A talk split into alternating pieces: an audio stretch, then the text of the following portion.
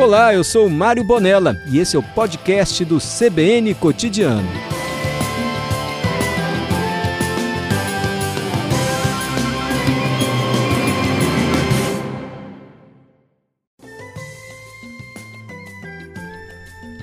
Estamos de volta aqui nos estúdios da Central Brasileira de Notícia, na Rádio CBN Vitória. Cláudia Geiger aqui com a gente. Boa tarde, Cláudia. Boa tarde. Nós estamos na fofoca aqui. Vocês vão para o intervalo e a gente fica fofocando. Pois é, você tem muita história para contar. Está sentada aqui, pode ficar a tarde inteira contando para a gente o que tem nesse livro que você veio lançar aqui na sua terra, né? Cláudia Capixaba, gente.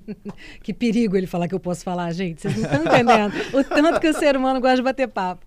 É, eu, na verdade, estou em casa, né? Eu comecei minha carreira aqui na, no Espírito Santo, lá em Cachoeiro de Itapemirim, que é minha terra. Depois vim para a Gazeta, aqui em Vitória. Então, chegar aqui nos estúdios da CBN, conversei com os meus amigos na Gazeta, com você mais cedo. Eu estou em casa. E esse livro é, um, é uma realização junto com o, o documento Pantanal, porque quem convive comigo sabe o tanto que eu gosto de escrever. Eu sempre gostei. Porque eu sempre falo que eu penso melhor com os dedos do que com a cabeça. Então eu chego e boto tudo no papel. Assim, na hora que eu estou trabalhando, eu não escrevo nada, mas depois disso vou lá e, e boto os meus pensamentos. E eu sempre escrevi. Então, quando surgiu esse convite do documento para eu compilar e fazer um livro, eu falei: agora danou-se, como é que você vai escolher? Porque é muito tempo de vida, de trabalho, de pessoas que você vai encontrando, né? E como é que você escolheu? Não escolhi, meu filho, não vou escolher. O livro era para ter 150 páginas, tem 350, a editora falou assim: chega que não cabe mais nada. Aí chegou uma hora que eu desapeguei e falei assim: então faz o seguinte, escolhe aí, porque eu não dou, não dou conta. A gente acaba tendo um apego às histórias, às pessoas, às coisas que você vai descobrindo, que você vai se experienciando, né? Que eu costumo dizer que a vida é, é composta dessas, dessas experiências que vão agregando, igual como você você tiver, como se você estivesse fazendo um quebra-cabeça, um Lego, as pecinhas vão se juntando, né? Então, eu tenho muito apego sabe aquela coisa de passionalidade? Então, Sim. não, eu, eu falei com a editora lá pelas tantas, falei, escolhe. Aí ela separou as 30, eu falei, ah, tá massa. Ô, Cláudio, a gente já vai falar um pouquinho dessas histórias, você pode contar uma ou outra pra gente, mas tem uma curiosidade, né? Hoje é muito corriqueiro e faz parte do noticiário essas questões ambientais, o desenvolvimento sustentável, a preocupação, por exemplo, com o desmatamento, não só no Pantanal, mas em outros biomas, a Amazônia está o tempo todo aí uhum. é, sendo falada. Quando você começou, né? Foram 24 anos aí de história lá no, na região Só no Centro-Oeste. Pantanal, né? Não junto o resto não, não porque é ruim de fazer conta, né? Essa preocupação com o meio ambiente é a mesma que nós tínhamos antes, apesar de mais desmatamento, como a gente vê acontecendo é, a preocupação hoje e a necessidade de ter um desenvolvimento sustentável é, é diferente hoje? Eu Conta acho um assim, na verdade, é, a gente hoje, não digo a gente, mas a maioria das pessoas, eu sempre fui assim, sempre trabalhei dessa forma, minha família sempre viveu dessa forma.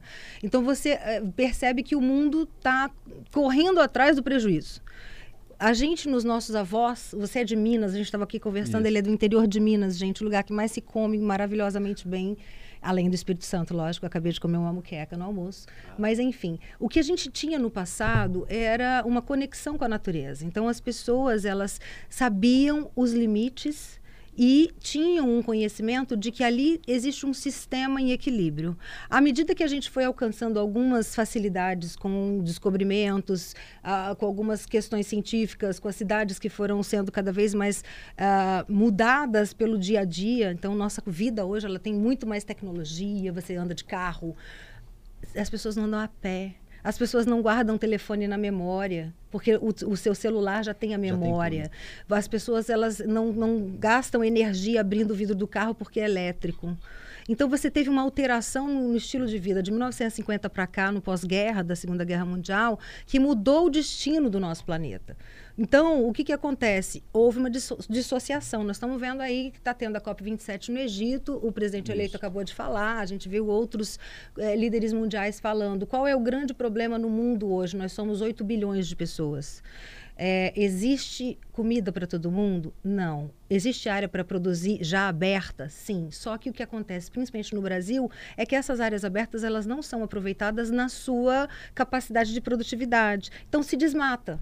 Eu, eu, eu moro lá no Centro-Oeste há 25 anos, vou para a Amazônia, Cerrado, Caatinga, venho para cá, Mata Atlântica, e a cada vez que eu ando pelo Brasil mudou. Tem lugares no Pantanal que não existem mais, tem lugar na Amazônia que não existe mais, que foi desmatado para você botar gado, ou que foi desmatado para você plantar uma lavoura. Não que eu seja contra, não é isso. Mas você tem terras já disponíveis para que isso seja feito. Porque quando você altera o sistema, você vai faltar chuva, porque você precisa da água que vem da evapotranspiração da floresta amazônica, da zona de convergência do Atlântico Norte, essa coisa toda. E aí a gente não cuidar disso. E eu sempre fui assim, a pessoa já está aqui fazendo discurso, eles estão levantando a plaquinha ali para mim que tem que chamar comercial. a gente tem que ir para o repórter CBN e daqui a pouquinho a gente volta, porque eu quero falar com você sobre, ainda sobre o Pantanal, em 2020 a gente viu esse Pantanal pegando fogo. Daqui a pouquinho a Cláudia Geiger conta pra gente. Tem repórter CBN, é bem curtinho, a gente tá de volta. Repórter CBN. Quarta-feira, 16 de novembro de 2022.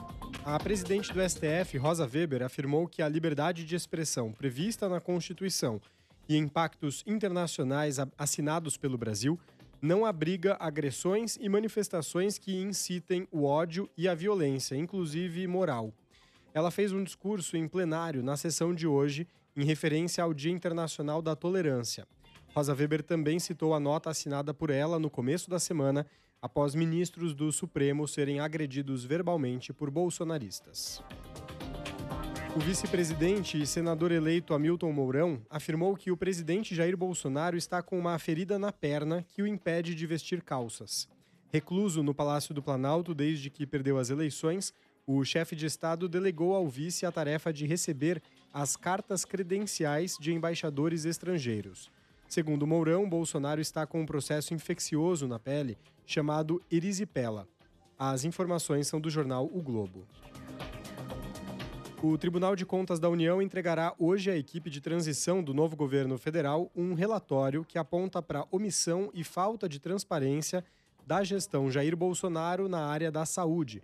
O documento será entregue pelo presidente em exercício do TCU, Bruno Dantas, ao vice-presidente eleito Geraldo Alckmin. O relatório também encontrou riscos na educação, transporte, benefício assistencial, contratação pública e obras paralisadas. A Argentina goleou os Emirados Árabes Unidos por 5 a 0 no último amistoso antes da Copa do Mundo do Catar. A partida foi realizada em Abu Dhabi. Dois gols foram marcados por Di Maria. Os restantes foram anotados por Lionel Messi, Julian Álvares e Joaquim Correia. A Argentina não perde a 36 jogos, desde a semifinal da Copa América de 2019 contra o Brasil. No horário de Brasília, 4 horas e 2 minutos. Repórter CBN. As principais notícias do dia a cada meia hora.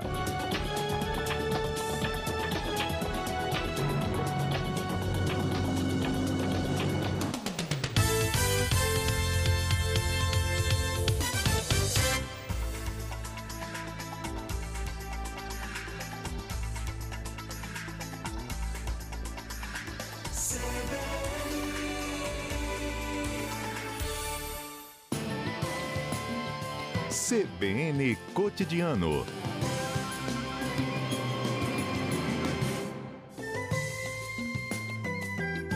CBN Cotidiano de volta, hoje aqui no estúdio com Cláudia Geiger, jornalista que você já viu muito na nossa telinha da TV Gazeta, que está aqui para lançar um livro em Vitória.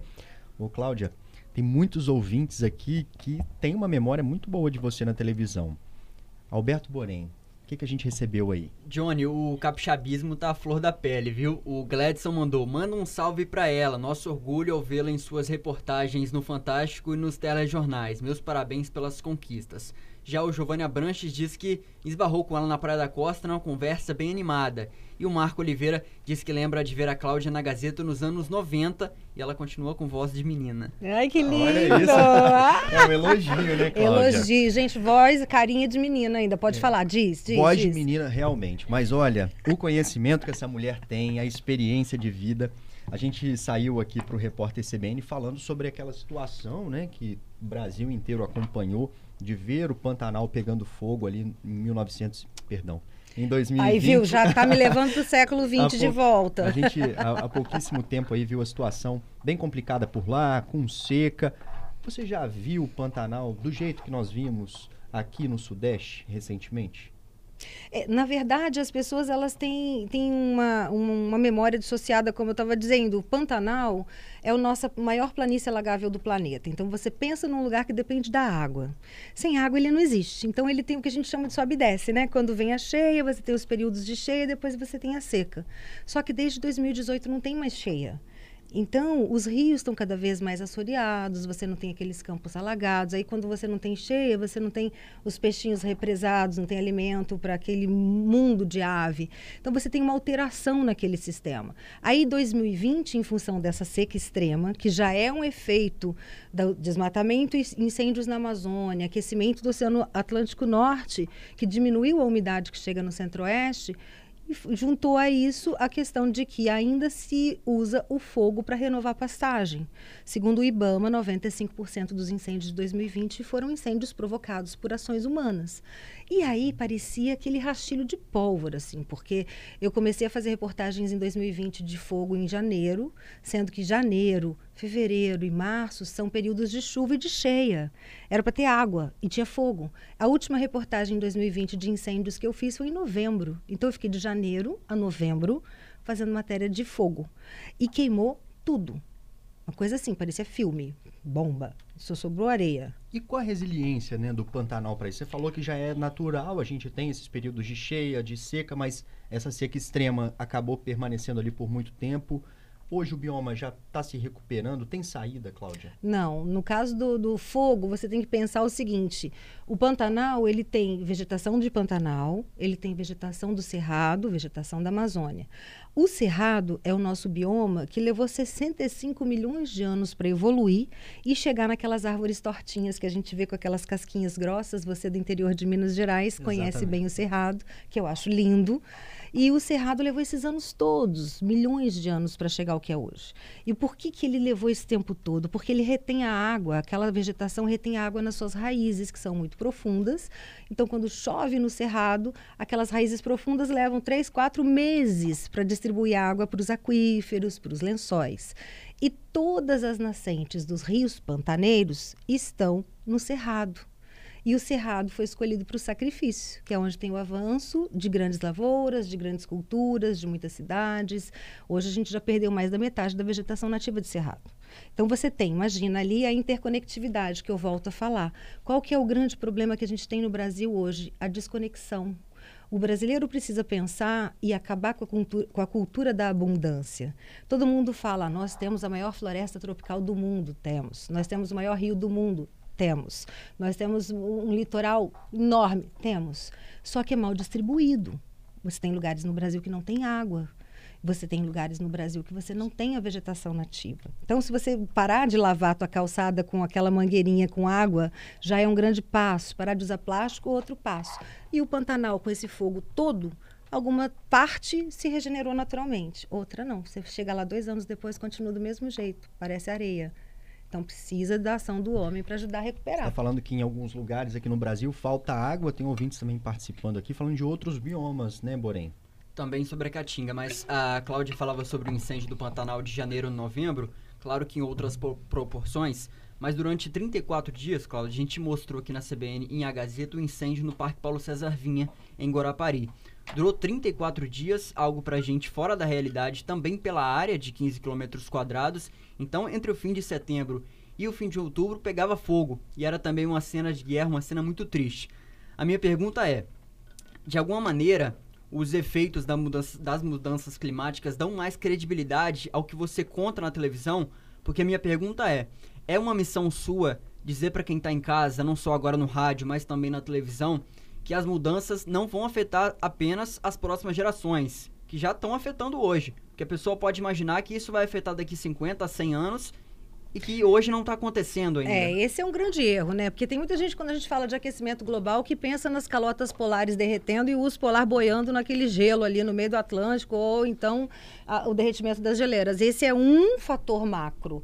Mas quando você tem uma mudança no clima do planeta, a gente está lá na COP tentando que as nações consigam reduzir suas emissões de gases de efeito estufa e que tenham atividades mais, mais sustentáveis, porque se a gente aumentar o nosso a temperatura do planeta a mais de um grau e meio até 2050, se a gente passar disso para dois graus que seja, nós vamos estar colocando em risco a manutenção da vida humana. Quem está com ameaçado de extinção não é o planeta Terra, somos nós.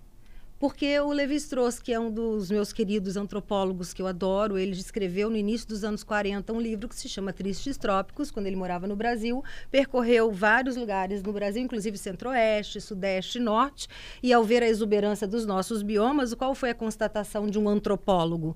A natureza, ela dá um jeito, ela se adapta. Nós não.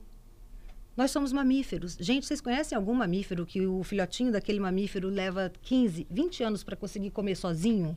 Eu só conheço um, a raça humana. E aí, quando você começa a pensar que você é isolado de um sistema, você falou do Paulo, do, do, do, da reserva Paulo Vinhas. Eu morava no Espírito Santo quando essa reserva foi criada, porque o Paulo Vinhas foi assassinado em defesa daquela região de Restinga. E é uma região que tem sílica, uma região que tem areia branca, uma região de transição de Mata Atlântica para vegetação de mangue vegetação de, de restinga, que é o que a gente tem na beira da praia. Então, você vê, uma pessoa morreu defendendo. Lá em Mato Grosso do Sul, a gente perdeu o Francelmo, que ele atirou fogo no, no, próprio corpo em 2007 ou 2008, se não me engano, e a partir do dia, que é 12 de novembro, que é o dia do Pantanal, foi instituído esse dia porque foi no dia que ele atirou fogo no corpo numa calçada no centro da cidade em protesto contra as usinas que estavam tendo as suas lavouras próximas ao Pantanal.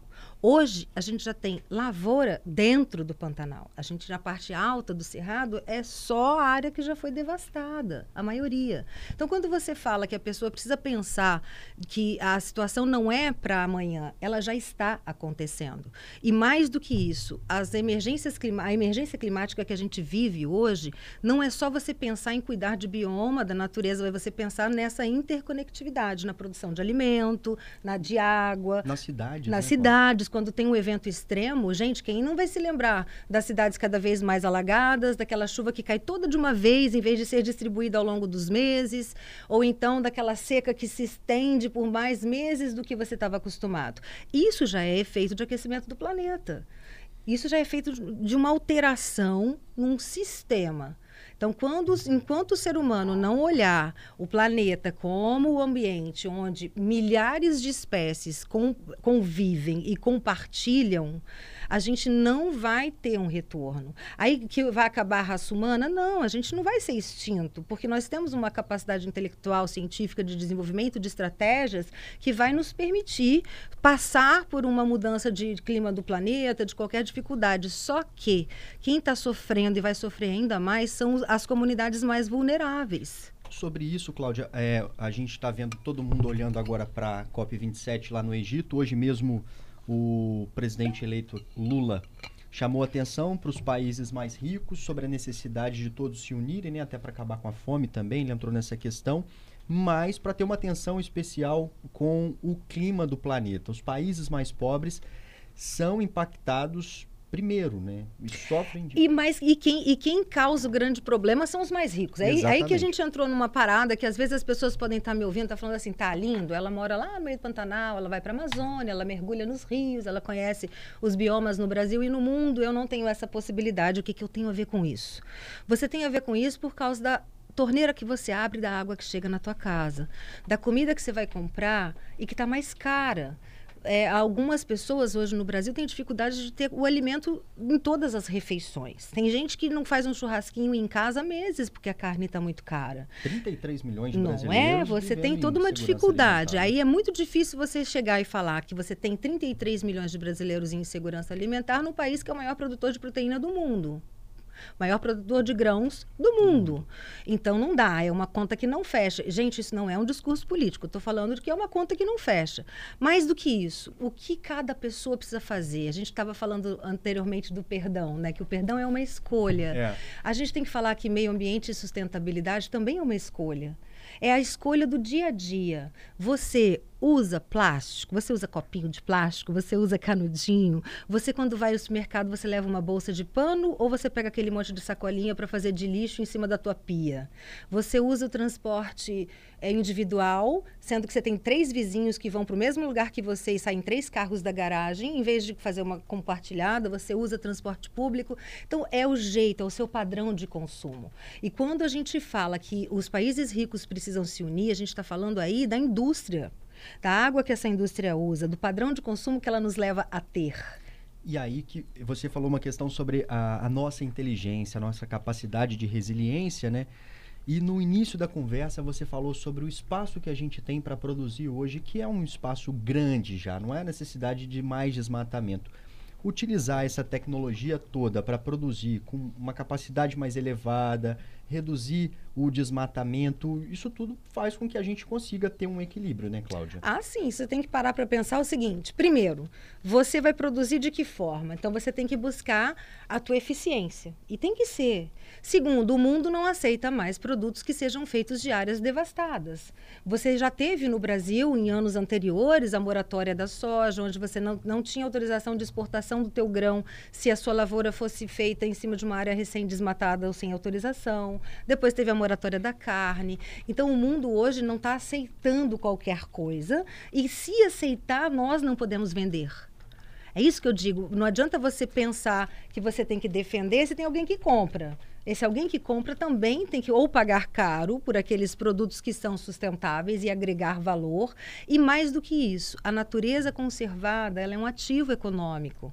Ela rende dinheiro, ela rende serviços ambientais prestados para todos. Floresta em pé também é dinheiro. E muito, é o ar que tu respira, a água que você bebe, é a comida que você tem naquele solo fértil, é a qualidade de vida. E para a gente encerrar, eu sempre falo dos japoneses, né? Eles têm uma, uma, uma técnica que é prescrita nos, nos postos de saúde, eu não vou saber jamais falar em japonês qual que é o nome, mas significa é, um mergulho na floresta, é um abraço de floresta. Os médicos prescrevem que as pessoas, pelo menos duas vezes na semana, têm que tirar de meia hora, 40 minutos para caminhar num parque. Já vi isso. Sabe por quê? Porque o contato com a conexão com outros seres vivos da natureza, em silêncio, faz você voltar para aquilo que você era para a caverna. A gente não morava na caverna? é o princípio mora. da biofilia. Vamos falar de. Já que a gente está falando de conexão aqui, esse papo é muito rico, com certeza.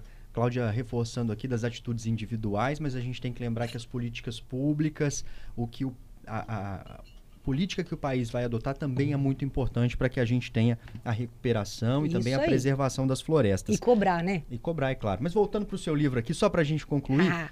Vamos falar de conexão. Ele disse que eu podia falar pra caramba, é, né? Ele tá, tá louquinho aqui do meu lado. Mas é porque essa história a Cláudia me contou, gente. No Pantanal tem muito bicho. A gente viu Pantanal na televisão, né?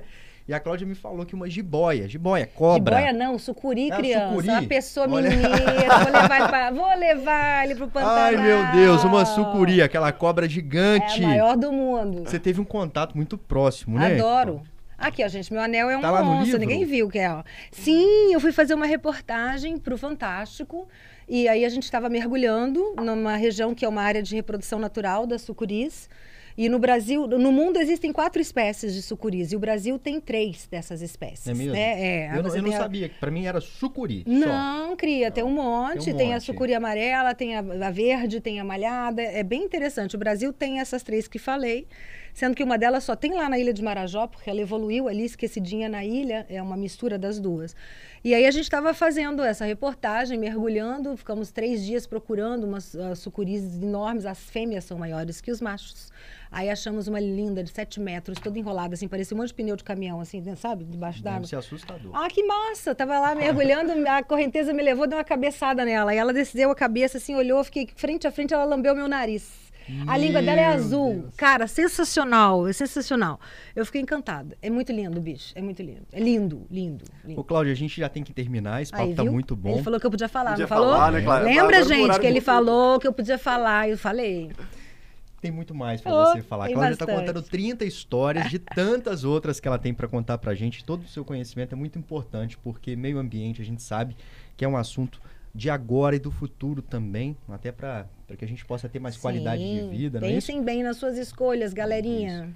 Cláudia, tem muita gente mandando mensagem aqui para você. Ai, que delícia. Lê para mim. Ó, adoro. tem gente reclamando porque os aplicativos de compartilhamento de carona não estão funcionando. Você está falando aí de Poxa salvar vida, o planeta com é. atitudes individuais, Outra coisa né? que a gente tinha que ter um transporte público de qualidade, né? Pra gente andar de ônibus, andar de metrô, também tem que cobrar isso, galera. Leonardo falando de alguns biomas que são pouco falados, por exemplo, a caatinga, por exemplo. Maravilhoso. O único bioma genuinamente brasileiro. Só o Brasil tem a caatinga, galera. É só nosso aquilo ali. E a Fernanda Queiroz, apresentadora do CBN Vitória agora de manhã, tá falando que a Claudinha é maravilhosa. Ai, delícia. Beijo, Fernanda. Hoje também foi dia do Capixaba matar um pouquinho da saudade, Cláudia. Vamos fazer um convite aí pro pessoal ir lá para bater aquele papo pro lançamento do seu livro hoje. Então, eu estou lançando no Shopping Vitória, hoje ali no primeiro piso. Eu não sei como é que fala, mas é uma, é uma portaria ali perto de. eh, Tem várias portarias, né? Mas é é logo no pertinho do primeiro piso. Outback ali. Pertinho do Outback. Eu não fui lá ver ainda. Mas a partir de 18h30 eu vou estar lá pra gente papear e conversar. E, enfim, quem puder ir, eu vou adorar. Diário de uma repórter no Pantanal. 24 anos de história, né, Cláudia? Só no Pantanal. Só no Pantanal. Pois é, chego lá, meu apelido. Aliás, o povo sempre me chamou de Juma, né? A Crica teve aqui, a Cristiana Oliveira teve aqui semana passada, a Lanes, minha amiga. Então é um monte de onça junto. E eu tô com uma onça no dedo aqui, ó. Vamos lá ver essa onça, então, super competente, capixaba, lançando o livro hoje no Shopping Vitória, às seis e meia da tarde. Boa tarde para você. Obrigado por falar com a Ai, gente. que delícia, gente. Adorei estar aqui. Pode me convidar outras vezes que eu venho, Já tá? tá convidada, Cláudia. É, já tá eu convidada, venho, trago café, trago pão de queijo, já que tem mineiro aqui. Eu A tiver no Espírito Santo, eu aviso e venho pra papear. Falo de qualquer Fechado, coisa. estamos te aguardando aqui.